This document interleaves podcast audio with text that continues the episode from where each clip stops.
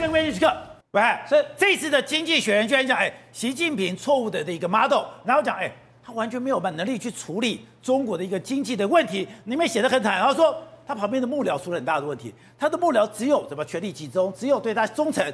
根本什么都不懂。宝杰哥，你要知道哦，《经济学人》杂志用这个封面看起来，它起了一个龙，对不对？但龙上面变了一个瓜壳，变瓜牛。那观众朋友，你仔细看哦，龙还是龙啊，可是龙呢，被他当成光牛骑了。他的意思在这里，Why he won't fix China's economy？对，他无法振兴中国的经济，为什么？因为他明明有龙，明明有人才，可他加一个光牛壳上面，他骑在上面，当成光牛骑。所以好的人才在他眼中变得不是人才，好的专业的技术幕僚在过去这十年当中不愿意，而且也没办法靠近习近平了。为什么？因为龙跟他中间隔了一个瓜牛壳。因为习近平他现在只用他相信的人，对他忠诚的人，这些人对习近平唯命是从。但是呢，这些人一来。他不敢跟习近平 say no。二来，他跟西方世界的思维模式，我们讲说习近平身边的人大家都不懂英文四个字，然后观众朋友可能觉得莫名其妙，怎么可能？他不是有很多的翻译官，很多人，但是呢，他已经渐渐的离开了西方世界的思维。对，他的资深而且专业的外交官，在世界各国的外交场合，可以跟别人平起平坐那个状态，怎么过去这十年本来还没发现？这一次的南非非常明显。好，觉得现在有很多的画面。第一个画面是刚刚讲的，习近平走一个红毯走进去了以后，他居然不知所措。你走红毯不知所措也就算了，你后面的小翻译居然还没有跟上，你没有跟上还被南非的人给挡在外面，这是第一个不可不不可的犯的错误。第二个就是，哎，你在大家握手的时候，你连怎么握你都不知道，这种都是一个外交上的低级错误。这种低级错误在中国过去绝对不可能发生，结果现在都发生了。如果都发生，代表什么？哎。那不是习近平的问题，那也不是那个小翻译的问题，是中国你整个外交官僚，你到底出什么事了？宝杰哥，你不要做这是中国大陆的外交官不会发生啊，随便一个唱片公司的歌手跟他的经纪人走在这个红毯上面，也不会这样啊。你今天有一个金马奖、一个金钟奖，歌手走红毯，难道他的司机、他的助理还在跟在后面讲说你的鞋子没有拿吗？怎么可能？对，宝杰哥怎么可能？今天你到约翰尼斯堡去。他旁边这个有没有在后面？这个非常高大而且很粗壮的那个有没有？他他这个 bodyguard 他为什么要阻止他？因为他里面南非总统也在，习近平走进来就在跟他握手啊！哎，我的总统在里面，我是维安人员，你想要冲进去，你是谁？我就把你架上去了嘛。那你今天你的翻译为什么会全世界所有领袖都没有这样干？没有人问一下冲一把啊？哎，就讲说我是翻译，我是翻译，我管你那么多，把你架住以后，我不知道喉咙有没有受伤，看起来很大力，把门关起来，这种状况，宝杰哥，全世界没有一个国家会发生。因为今天总统走这里，那我就问，宝杰哥，我问一句话，大家都都就清楚懂了。对，导播，你放个画面给大家看，他的翻译被挡了，大家觉得很错，对不对？我问你，习近平他的总统专机飞到了南非的约翰尼斯堡，他没有安全人员吗？有啊。那他安全人员现在在那边，为什么不保护他？因为已经进到了人家的 zone 嘛，已经到了南非的场域的时候，他的安全人员带枪的安全人员也没有跟着习近平，那你翻译在冲什么冲？而且翻译还是懂英文的，那你怎么会走到这里呢？表示他整个理解是错的。我先跟大家讲哈。世界各国领袖在进到这个红毯进去以后，立刻就是进行各国领袖的合照。对，合照的时候翻译是应该在的，但是翻译不是跟着习近平出来。对，这个画面有没有？翻译是站在习近平他要拍照的时候，跟摄影是同一面的。有任何事情，在我跟宝杰哥的距离，摄影师拍的宝杰哥，我不要入镜，我在这边给你做一些指示，或者是我给你提词。以前秦刚就是这样做的。那这次为什么他的翻译官？会后面匆匆忙，而且别的不要讲啊！你如果好好的走，哈，速度很好，大家还不等，你又跑，他当然把你挡住啊！谁知道你要干嘛，对不对？第二个，他的安全人员不在，而翻译官却冲进来这件事情，表示先前没有彩排，你根本不知道什么人能进，什么人不能进。任何这种国际的领袖的场合，上面一定至少出现三种以上的识别证。什么叫 A 区、B 区、C 区？记者还要另外的，你连 A、B、C 都不能进，他有层层的把关嘛？那你怎么可能会让一个翻译官跑到这边，然后被弄？其实这个是中国大陆丢脸哦。不是南非的维安人，所以南非维安人一百分哦。哎，维汉，你当了八年的中中华民国总统府系的联谊会的会长，我外行人不懂，你一看就知道这个太低级了。这表示说我刚刚讲那个状况已经是非常低级的错误。中国还是有很多的专业技术人才，那个龙被骑在下面，中间隔了一个瓜牛壳在那边卡住了。然后呢，把这个你讲这个，我刚刚说哈，已经出现了很大的问题。因为不可能会是这样，那你说那个人翻译官是不是？他是啊，你看上次他在跟杜鲁道抗议的时候，就是他在帮助他，对，就是他。好，孙宁，所以你孙宁在干嘛？你自己是翻译官呢？你的外交仪节在哪里？当天是怎么讲的？为什么全世界没有翻译官匆匆忙忙、慌慌张张的跑进画面，而且画面很难看。对，那你就想说是谁害了习近平？其一，其二，宝杰哥你要看、哦。现在传出的说法是。翻译有翻译自己的门，当然有、啊。翻译有自己的管道，也就是说，今天习近平是走这个大门，哎，开中门迎将，哎，开中门不是每个人都可以走进来的，开中门迎将的时候是大人物进来，他旁边还有个小门，就以前不知道让燕子走的那个门，旁边有个小门，这个小翻译官是从小旁边小门进来的，结果这翻译官居然不知道走哪个门，他也要走中门。翻译官有翻译官的门，武官有武官的门啊。叫大起的说，文武百官，文官在左，武官在右，本来就是这样的。所以其实我就说嘛，习近平的安全人员当天也在现场嘛，他完全没有入境，因为他的安全人员根本不需要入境，他们在安全人员那一区。而且呢，在习近平走进这边之前，我们看不到地方一定有安全人员。然后呢，握完手离开以后，一定有安全人员。而且这张照片也非常诡异，是以前在中国绝对不可能，哎，人家都已经刚刚讲这个俄罗斯的外交部长王毅坐在后面。哎，你习近平还扶着椅子慢慢走进来。以前拍到习近平的位置在哪里？你要不就堂堂正正，然后呢前呼后拥，要不就是已经气定神闲坐到这个地方。怎么可能说，哎，你还经过俄罗斯的外交部长，还给人家扶椅子？第一个扶椅子是不寻常的，第二个不知道自己坐哪里，那更是不可能，因为一定会有非常清楚的标示，一定会有至少超过十次以上的演练，不会有错的。但宝杰哥，你讲到这个画面对不对？我接下一个。就这两天大家在谈论的，这个其实很清楚了。我只要一句话就讲完了。他因为先前握手，对不对？那握手，习近平是右撇子，所以他用右手跟他握。他跟左手边的人用右手握手之后，他的手就卡住了。接下来所有领袖要照相的时候，是大家手牵手。对啊。他左手换右手，他换不过去。他换不过去。他右手跟他握手之后，有没有卡住了？接下来大家要做这个动作，对不对？所以他应该把他的右手跟他的左手两个做一个非常快速的 switch 就没事了。他换不过来啊。他的身体状况可能有问题啊，换不过来，换不过来，所以需要旁边人跟他指引说：你现在只要把你的右手放开，他卡住了。对，你只要把你的右手放开，然后呢，把你的左手跟他牵手以后，再把你的右手跟我一起牵，我们就可以了。但是，宝杰哥，你注意看那个画面，没有断这个画面，对不对？习近平做不到，他没有办法，他他就觉得他卡住了。我现在不是跟他握手吗？我跟我右边、我左边这个人握手完之后呢，我的右手就跟他黏住了。对。可是接下来我们要跟大合照，我们两个人要这样子，所有一整排的领袖要这样过。那大家把手放开就好了。我会变成是这样啊，变成跳拿路万啊。但是问题习近平他放不开。可是以前习近平不是这样的啊。二零一五年我去新加坡当场当面看到他的时候，他既不会扶着椅子去找位置，也不会手卡住啊。对。所以而且走上楼梯的时候也不会这样子偏一边呐、啊。所以。宝杰哥，大家才在讲哦，因为说看听听起来有点吹毛求疵。他的专机到了约翰尼斯堡的时候，为什么只有在这个飞机那边跟大家握手？下一个卡就是已经到了地面，他走楼梯那段过程为什么没有画面？所以就代表说这是习近平他目前的身体状况。那宝杰哥，我们讲了这么多了哈，大家就事论事，外交的仪节是绝对是非常严谨的。那我们不要讲我们台湾，台湾例子我可以跟你讲很多，我就讲习近平嘛。习近平过去是怎么样？秦刚以前是怎么样？那宝娇，我跟你讲哈，秦刚他的这个包含他的外交部的新闻司的历练，他去外派的历练，都在二零一三之前，后来回来就已经被这个习近平信任当高官了。那我的意思是什么？二零一三前跟后就是习近平，习近平过去这十年，借用了大量他忠诚的相信的人，所以使得其他跟过去秦刚一样优秀的人，现在是不是被排除在外了？所以今天中国大陆不是没有人才的，而是人才现在不在习近平的身边。那今天我刚刚所讲的南非的这一连串荒谬而且不可思议的状况，过去当然不会发生，因为你要知道，习近平以前到的时候，就举这个例子，以前秦刚跟在习近平旁边的时候，我刚刚讲的事情都不会发生。为什么？因为孙宁他是跑到门口被压制，但秦刚呢？你看，习近平在种树的时候，秦刚他在跟在后面。如果你今天摄影记者要照相的话，可以把秦刚直接隔开，他不会入镜。然后习近平在种树，他在旁边全程念念有词。现在是什么仪节？现在做什么事情？可以抬头，可以挥手，请跟他微笑，随时提醒。对，秦刚做这个事情，因为他是礼宾司，他非常清楚。然后呢，习近平在跟这个领袖在挥手的时候，有没有？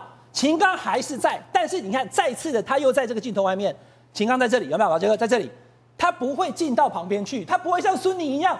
画面再拍习近平进场，我今天要进来以后，他在后面用跑的，对，不可能的事情。而且之前有一个白俄罗斯的人，就外交官就讲说，哎，当时当秦刚想到什么就打电话，而且我要随时配合他，连习近平走楼梯走到第几阶楼梯，我的右脚还是左脚上，我在踩到哪个楼梯的时候，音乐要响起，甚至我要走什么路线，走到路线的时候我要跟谁握手，哎。他是每个细节锱铢必较的，所以这个就是全世界的各国外交官。我现在讲并不是中国大陆跟习近平，美国的总统呢，他旁边的秘书呢，我们中华民国的总统旁边的这些武官跟他的秘书呢，一定是到了一个现场之后，你什么时候下车？你什么时候走到这个地方？当他走到哪一阶的时候，音乐要响起，都要完全确认。秦刚刚那个例子是个白俄罗斯外交官，他连次都遇到秦刚，秦刚跟他在第一天的一节下了飞机，该怎么样挥手？你知道，光是这个白俄罗斯的这个外交部长到机边去去接习近平的时候，外交部长讲说，那我们是不是可以上去跟他握手，甚至跟夫人、第一夫人这个哈来来来来这个这个进行一个呃这个是仪节？没有，不行。他说不要碰到这个警力员，不要不要靠近。第二个，当他那天晚上的仪节结束之后，半夜两点。他说：“我们明天早上要到这个叫做这个博物馆哈，也就是这个卫国战争博物馆。习近平要到现场去走这个台阶，对，就这个。要献花。半夜两点了，对，明天早上八点，对不对？我们现在赶快来现场做预做做预演。所有中国大陆外交官通通到，到时候我们要站什么位置？然后呢，习近平要走到哪一阶的时候，他现场会有音乐响起。习近平要做什么动作？白俄罗斯外交讲说：天哪，半夜两点你还要叫我出来？他演练了超过十遍，然后最后他来告诉他说：哦，就是这样。”他就说以前的哎，以前的中国大陆外交官是这么严谨的，这一次在南非怎么会是完全跟以前不一样？是，所以也就是今天经济学人所写的这一篇，就是习近平他身边的幕僚开始洗过了一轮，已经变成是，甚至他们用嘲讽的言语，就不懂英文的，是不是？应该说对西方国家的仪节都已经越来越陌生，而且习近平他只用他忠诚的人，把专业的技术幕僚都给排除在外。所以日经中网就讲，现在习近平跟他最密切的顾问。对经济都不懂，而且这些人都不是技术官僚，所以大家知道哈，当中国大陆其实有人才，而人才不在习近平周边的时候，就会发生这种问题。我们刚才看到只是仪节，那另外的中国大陆现在的经济的问题发生以来，你没有没有办法把它救回来。宝杰哥，我就讲一句话，其实马英九总统刚上任的时候，二零零七、二零零八的时候有一个金融海啸，当时全世界是怎么形容中国大陆？他甚至中国大陆的经济体质够强，救了这个金融海啸。当时不是习近平啊，所以中国大陆的这些官僚、这些技术幕僚是很强的。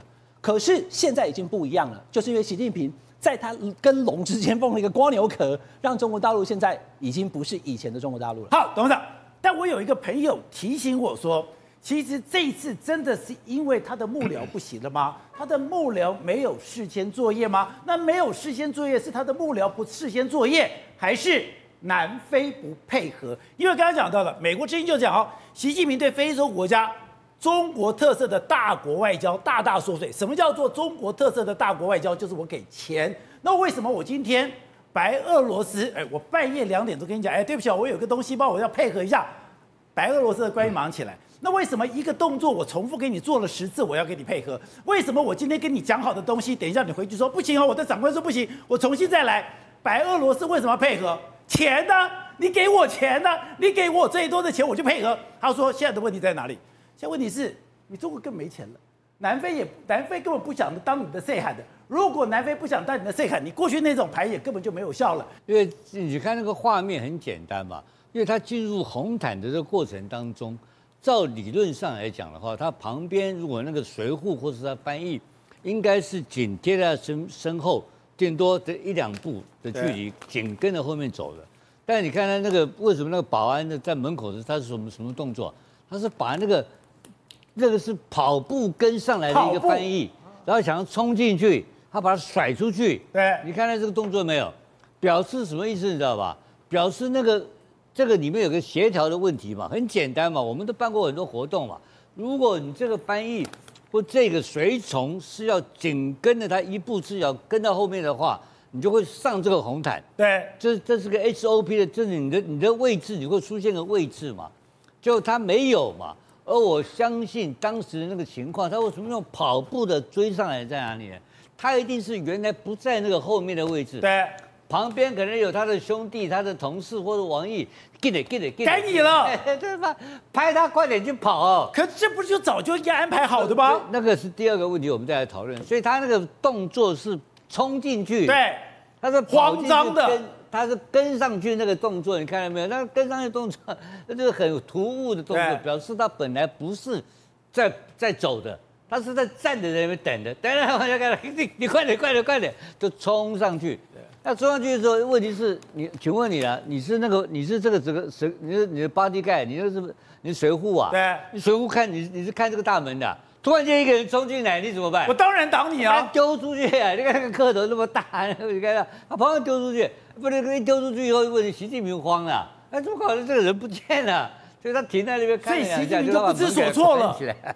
他把门关了，所以这整个的动作表示，就是说北京的外这个这个礼宾司的官员没有跟主办单位把相关的这个工作流程协调到每一个细节协调好，那那里面可能双方都出问题哦，因为很简单嘛，因为南非认为说讲好给你一个 memo，你就知道怎么办了，或者写个 email 给你，就照我这个照我那个照流程走，就是说。我有参加过这个北京的这个这个这个国呃这个他阅阅阅兵，我参加阅兵的时候，他会发一个卡片给我，对，他的卡片给我，他告诉我说几点钟在哪里要坐什么车，然后几点几分要到达，很细腻吗？都非常细腻，流程写得很清楚。比如说我们九点钟的活动，对不对？我七点钟就要在车子旁边 stand by，哦，然后最后有习近平的阅兵啊等等，他有早上一个阅兵，晚上一个什么活动，然后呢，他有讲得很清楚，早上穿西装。晚上可以穿便装、西装、正装、打领带，讲得清清楚楚，连服装都解释，相对非常非常，都都都讲得非常非常清楚了，所以不会有这种状况发生。对，这个状况代表什么意思？你知道吧？代表主办单位本身也没有把那个 menu，就是说 给清楚的给中方嘛，对，才会有这种慌慌张张的动作出来。如果你今天南非的 menu 没有清楚的给中方，中方怎么可能放过你？他中方一定追究到最细节啊！这就是说有情刚跟没有情刚的差别嘛。一个有经验的幕僚碰到这种事情的话，我们像我们这种内行的，像我们办经常办活动的，我们会把每一个台步、每一个位置位置走几步。你他讲，你刚才讲的是对的。白俄罗斯跟他讲，晚上两点钟叫他起来起床练习啊。对，你不要看我们办一个见面会，我看都很清楚啊。我们把每一个这个事先彩排的过程，地上贴的胶布，对，规定你黄伟汉走几步到这里，我走几步到哪里。呃，这个这个这个这个郭台铭走到什么地方要停止，他的位置，因为这个跟灯光有关系啊。我这个拍的光线的效果好坏，你给我走出我的光线范围，我还打出来是个黑的怎么办？对。那这些通通都有一个规则，所以它有一个行进路线的。对，怎么会没有呢？这表示我认为双方都有问题。当然双方都有问题，但最大的问题出在像这个画面就不应该出现了。你觉得这个画面会有一个习近平站在那边坐下来，然后你王毅坐在那边，旁边坐个蔡，坐个蔡奇。对，而蔡王毅旁边坐的是谁呢？坐的是一个呃俄罗斯的外交部长。俄罗斯的外交部长他出席这个会议是代是什么意思？你知道吗？代表普京的元首代表，所以他坐的位置是普京的位置，你了解吗？这个这个这个这个是外交俄罗斯外交部长，但问题是怎么搞？这理论上就是说他应该跟习近平是同时已经就定位的，对，怎么会？我现在讲的是大家搞清楚，怎么可能？俄罗斯的元首已经就定位了，结果你习近平还在那边吹威啊，在电影院在找位置，在搞什么？然后王毅他傻的坐坐在里面，对，没反应也傻了。这王毅就搞，就是整个事情是这个螺丝已经松掉了，你知道吧？螺丝松掉的原因是什么原因？我们不知道。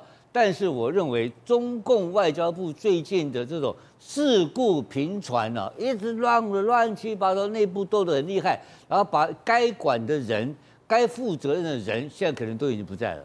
是哦，我们常常讲，现在中国百病齐发，房市、车市还有股市、汇市，哎，全部都下滑，下滑以后造成很多的一个损伤。那你想想，哎，中国有没有损伤吗？现在居然有个标杆人物胡锡进，哎，吴董的好朋友胡锡进，哎，居然他说我要投入股市。投入股市的时候，说我要跟股市共繁荣。然后呢，当发生事情的时候，他他没有离开，还说跟人家借钱，借钱现在完蛋了。连联合早报都以他为标的，以他为封面，说胡锡进炒股骑虎难下。他根本就是中国股市的缩影了。宝杰，我们这几天都讲到说中国的房市非常糟糕，对不对？那很多人就说，那就投资股市嘛。但是问题是中国现在是房市糟，股市糟，汇率也糟，都很糟，都不知道投资什么。那你要说，哎，汇股市很糟，我们讲一个非常明显的缩影的人物，那就叫胡锡进。因为为什么？因为胡锡进在今年六月的时候呢，响应政府中国政府的这个官方的说法呢，哦进场。就进场之后呢，宝杰到目前为止，他当时进场的这个这个上海的股票是六千哎三千一百六十五点，今天是三千零六十四点，也就是说一百点不见了。对，一百点不见的话，他投入二十四万，目前账上亏损约莫九千块人民币左右。那他就说，就因为他现在不知道该怎么办，而且他从原本一开始就说，哎，我要做好长期收益，然后现在他就说，我绝不清仓，我要跟跟中国股市共共共襄下去。就现在。南华早报就写了一篇文章，叫做“胡锡进炒股，哎，炒股骑虎难下”。因为什么？因为中国股市不好，中国股市不好，它当然不会好。对，所以它现在等于是沦为被割韭菜，一个堂堂的胡大总编辑，然后这么会看风向的，居然变成是这样局面。而且你要讲，你你等于说你是股市的权威，是它最糟糕的几个点，是它全部犯了。哎，好的时候没有收手，对，然后呢，你该清仓的时候没有清仓，对，你跟还跟朋友借钱，对，然后到现在。死不认输，对，所以因为什么这样？因为我相信呢、啊，他也是响应了中国官方这个看好股市，他又只能够这个跟着上去了。好，为什么联合早报会写这篇文章？因为他自己在微博上面自己不断的更新他每天的炒股心得啊。就一开始的时候，哎，大家说你炒的不错，就后来从六月中六月中以后，中国股市往下走之后，他就完全变成是败了。而且那他之前还说什么？七月十号他还发表微博，他还说什么？股票涨跌状况应该成为上市国企负责人的考核指标之一。哎，他还公开讲这个话，就没想到后来讲没多久，因为开始崩了之后，他就没有怎么再写他的文章。所以目前为止来说，他真的是沦为被割韭菜的命运。而且，你知道他在他在写的文章的时候，他说火车上还有人跟他说报名牌啊，跟他说，哎，老胡啊，我跟你讲什么股票，还有人跟他报名牌。对，那但是问题是，目前为止，所有中国的股票投资人呢，是处在一个被套牢的这个阶段，而且中国的惨。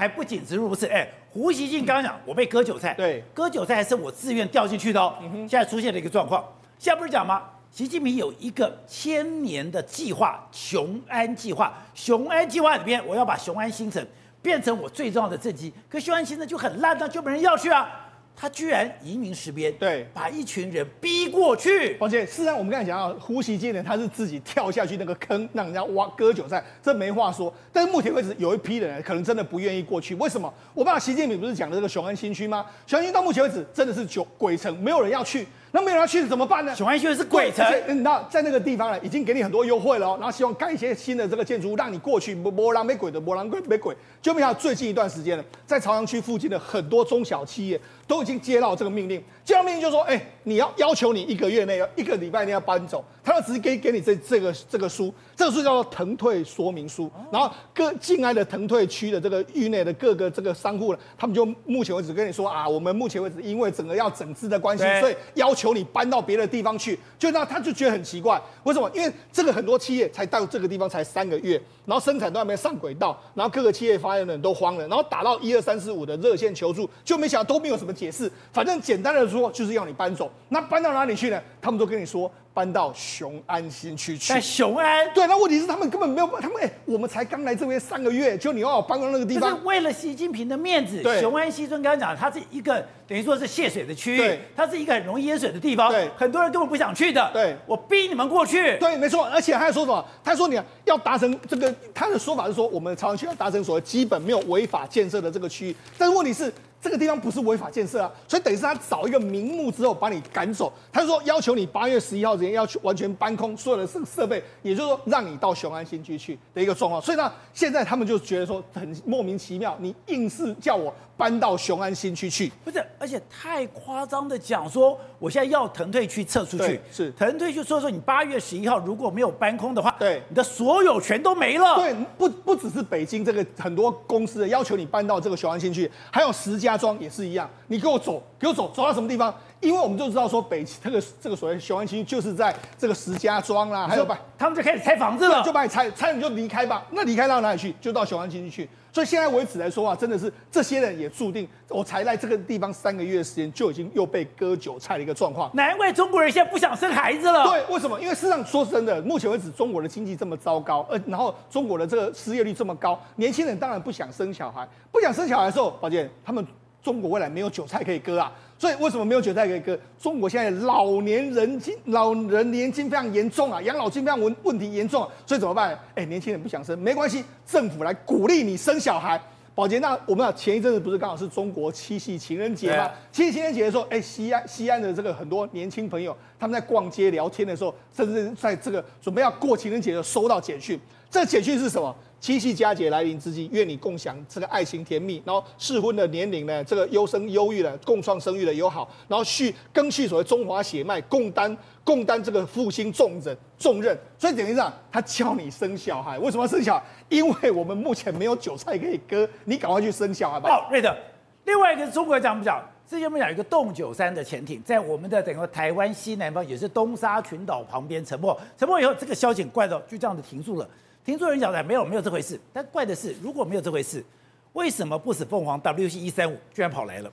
而且他们刚刚讲的，连它的 P 八 A 也来了，而中国的运八也来了。那不但只有这样哦，在这个地方，刚刚讲就在这个地方，居然围成了一个圈圈，好像。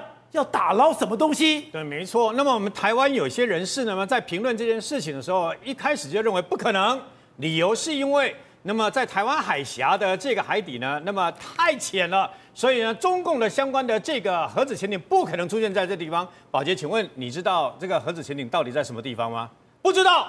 那我问你，你为什么说一定在台湾海峡下面？如果是在南海还是在东海呢？南海跟东海呢？为什么？因为这个所谓的这个啊啊 WC 一三五的不死凤凰突然间飞过来，就是引人引人遐想。对，为什么你会过来呢？出现非常非比寻常吗？因为为什么呢？因为所谓的不死凤凰，事实上呢，那么它过去什么时候来，然后什么时候出现？过去都是那么北韩在进行核子试爆的时候。